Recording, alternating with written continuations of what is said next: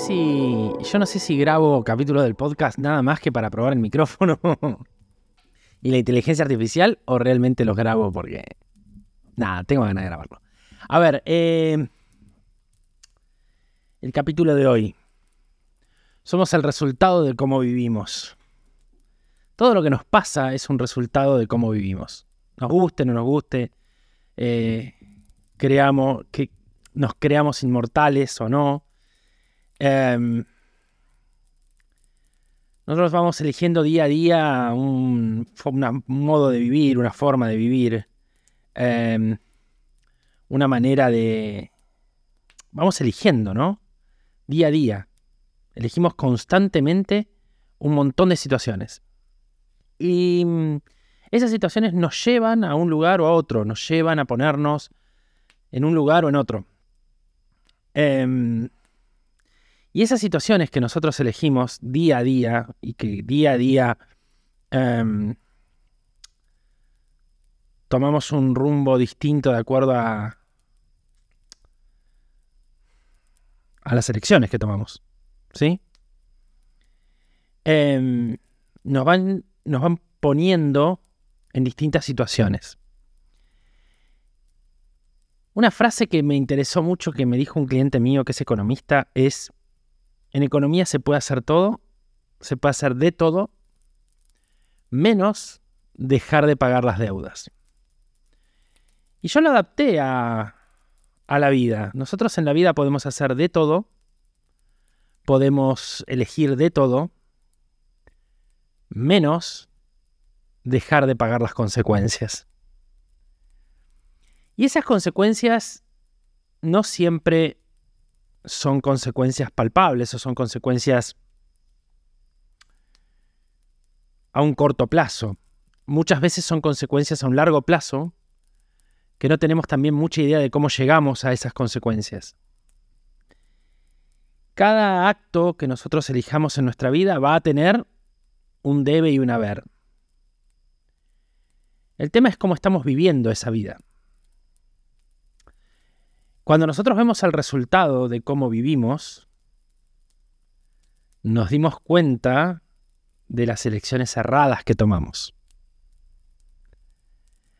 Muchas de esas elecciones erradas que tomamos, ahora vamos a hablar del lado positivo. Hoy estoy muy, estoy en el lado muy edu de la vida, ¿eh? Dentro de poquito se viene Jime a grabar acá. Así que bueno, vamos a tener el lado Jime de la vida. Hoy estoy del lado edu de la vida. Eh, esas consecuencias que nosotros eh, elegimos son parte de quienes terminamos siendo. Cuando llegas a ponerle mi edad, ¿no? que es la mediana edad según dicen, eh, yo lo llamo la meseta, em, vos cuando, cuando decís, bueno, tenés que tomar estas decisiones y decís, me da igual, sinceramente me da igual. Cuando decís me da igual es que lo que está atrás, mejor no nos demos vuelta y no, lo miremos. Si a esta edad te da igual estar, no estar, ser, no ser, es que algunas cosas no las hicimos tan bien. Ahora, si te das vuelta y decís, wow, qué bueno, o si ni siquiera es necesario que te des vuelta y decís, qué bueno, qué bien que estoy viviendo, es que el resultado de todo lo que hiciste hasta acá con su resultado negativo o positivo, pero en el balance te está dando para arriba. Y eso ya es un montón. Por eso yo que tenía ganas de grabar este capítulo como para... O sea, lo, tengo que grabar en distintas... para distintas edades, ¿no? A pesar de que el promedio de edad de, este podcast es 50, 60, 40. Te digo a vos que si tenés 20 o un poco más, tenés todo por delante y lo que hagas, lo que hagas va a ser el resultante de, de lo que tengas cuando llegues a esta edad. O sea, lo que, lo que hagas hoy con veintitantos años va a ser el resultante de, de que te dé lo mismo o no los resultados en esta época, en esta edad. Cuando tenés 30, no hablamos de antes de 20 porque estamos hablando de un periodo en donde todo es muy, muy volátil, todo es muy arriba, muy abajo, muy, no hablamos de la adolescencia y la preadolescencia, pues no tiene sentido en este tipo de, caminos o de, o, de, capítulos tocarlo. Pero también cuando, cuando vos decís, bueno, a ver, eh, llegamos a los 30. Bueno, es una, las 30 es una edad bisagra, es una edad en donde vos vas a elegir, de acuerdo a lo que viviste en los 20, dónde te vas a plantar en la historia. Y a los 40 más o menos, medianamente, medianamente, no te digo muy, te digo medianamente, tuviste que llegar más o menos plantado a esta historia. Más o menos. Pero la ficha te cae cuando decís, ¿qué tanto me importa dónde estoy? ¿Cómo estoy y hacia dónde voy? Ahí ves el resultado de todo lo anterior. Ahí ves el resultado de todo lo anterior. Yo lo que le puedo recomendar a los chicos chicos que me están escuchando del otro lado, chicos chicos, estoy hablando de 20, 20 y pico, un poquito antes de 20, pero no lo van a entender, es hagan que valga la pena. Lo que ganen, lo que pierdan, hagan que valga la pena. Porque cuando llegas a esta edad, la de la meseta, la mediana edad, en donde para mucha gente hay mucho por delante y para otros no, es la realidad. Em, todo este resultante, ¿sí? Todo este, todo, este, todo este análisis te va a dar un resultado con respecto a, lo que, a las decisiones que vos tomaste hoy. Ahora, ¿qué pasa si llegaste a esta edad y lo que ves para atrás decís, mmm, o si realmente decís, ma, me chupa todo un huevo. Lo que pasa de acá en adelante me chupa reverendamente un huevo. Por todo, por cómo vivimos, por el estrés, por la manera, por el, por el estar corriendo en la coneja todo el tiempo. Llega un momento que vos decís, no tengo más ganas de correr la coneja, no tengo más, no, ya está. La corrí hasta acá, no la alcancé. Como dijo alguna vez Cacho Castaña, y lo malinterpretaron lamentablemente, ante la inminente violación, relájate y goza. Era una frase que se decía siempre, salieron todas las feministas a, liquidarlo sin entender qué quiso decir.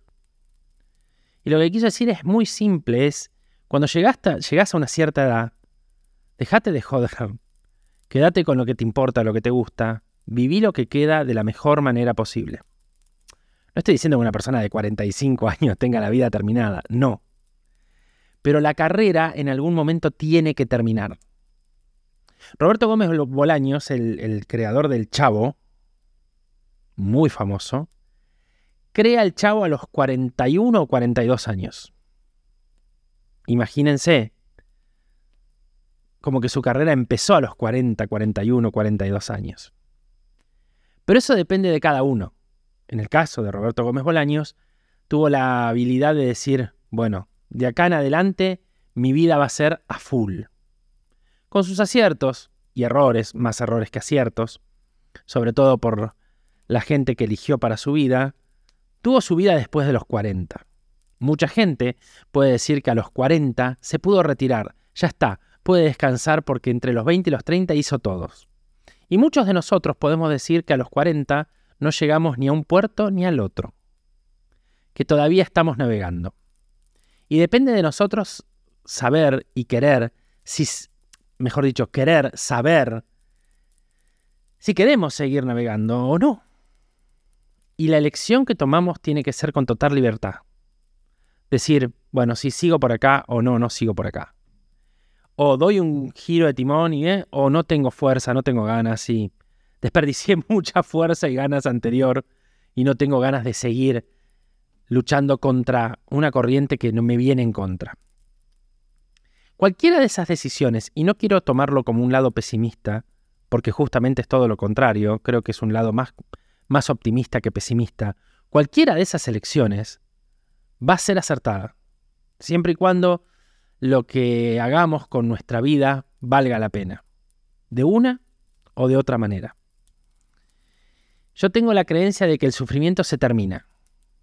Esa es la gran ventaja. Tenemos que sufrir, y la verdad es que no deberíamos tener que sufrir, pero parece que hay algunas personas y hay algunos momentos y hay algunas situaciones que creen que sí tenemos la obligación de sufrir. Bien. Pero la buena noticia es que ese sufrimiento tiene un final. Y la segunda buena noticia es que sos vos el dueño de ese final. Te guste o no, sos vos el que elige cuándo se termina el sufrimiento. ¿Y de qué manera? Somos dueños de nuestra vida y también somos dueños de nuestra muerte, lo cual es algo bastante interesante. Se llama equilibrio. Podemos decidir cómo vivir y también podemos decidir cuánto vivir. Yo tengo una teoría muy interesante con respecto al suicidio. Creo que es un arma, igual que el miedo, igual que la culpa.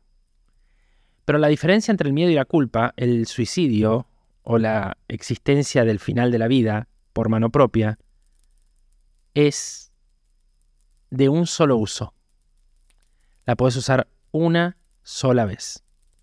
Y por supuesto, tenés que estar muy seguro de cuándo la vas a usar y si la vas a poder usar. ¿Por qué es una herramienta, a diferencia de la culpa y, de la, y del miedo?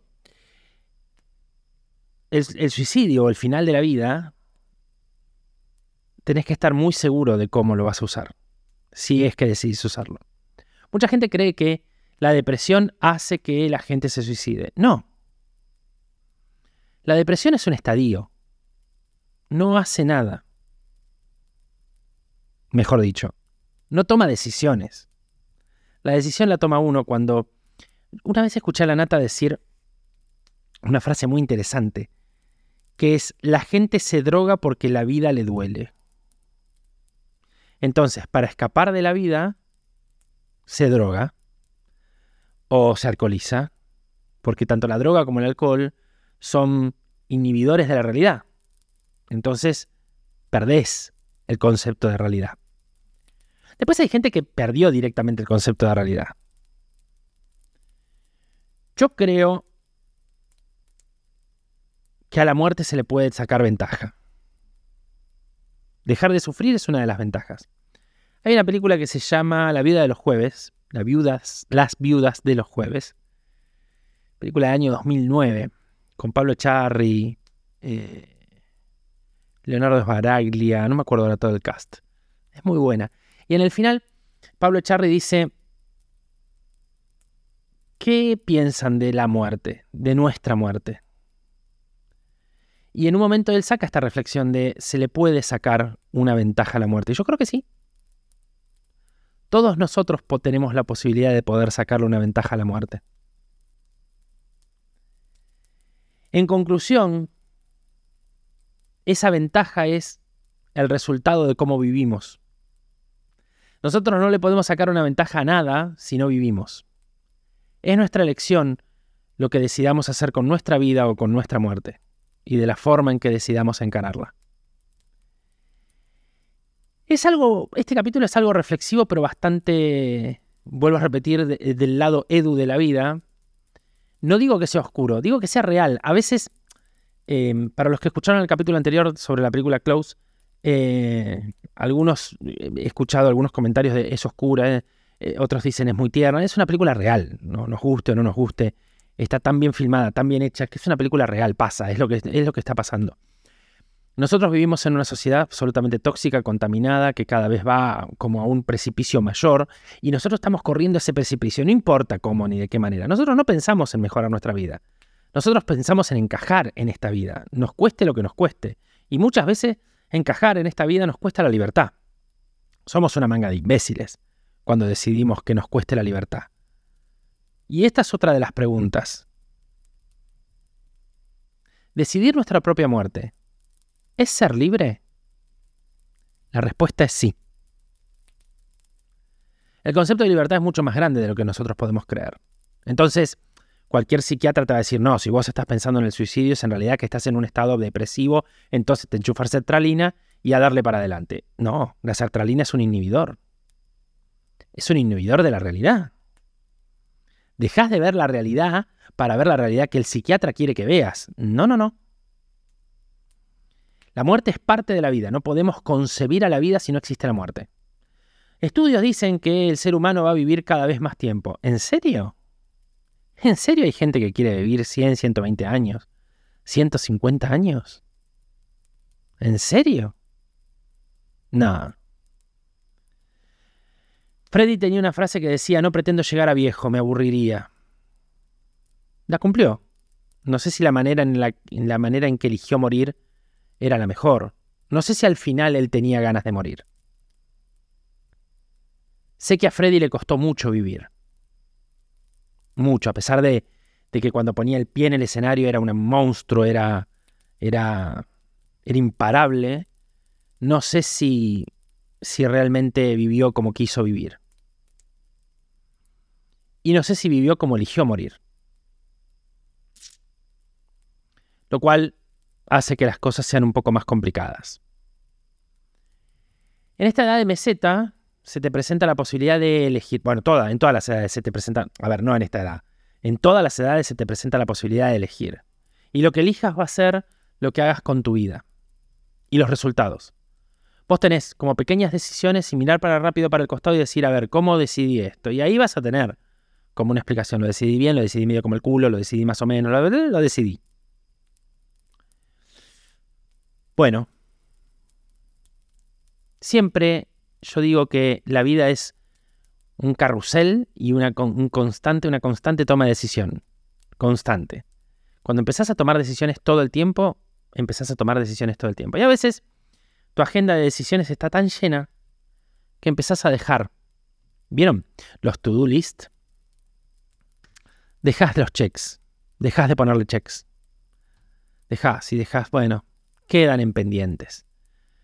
Creo que en, ciertos momentos de la vida uno trata de cumplir todos los checks y cuando vos vas viendo que cuando cumplís todos los checks se te empiezan a llenar de más checks y vos decís, bueno, ya está. Está todo bien.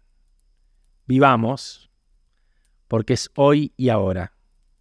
Elijamos vivir hoy y ahora de la mejor manera posible. Y elijamos terminar cuando tengamos que terminar de la mejor manera posible. Pero en el mientras tanto, decidamos ser libres, con todas las elecciones que tengamos que tomar. Nada más, te veo la próxima.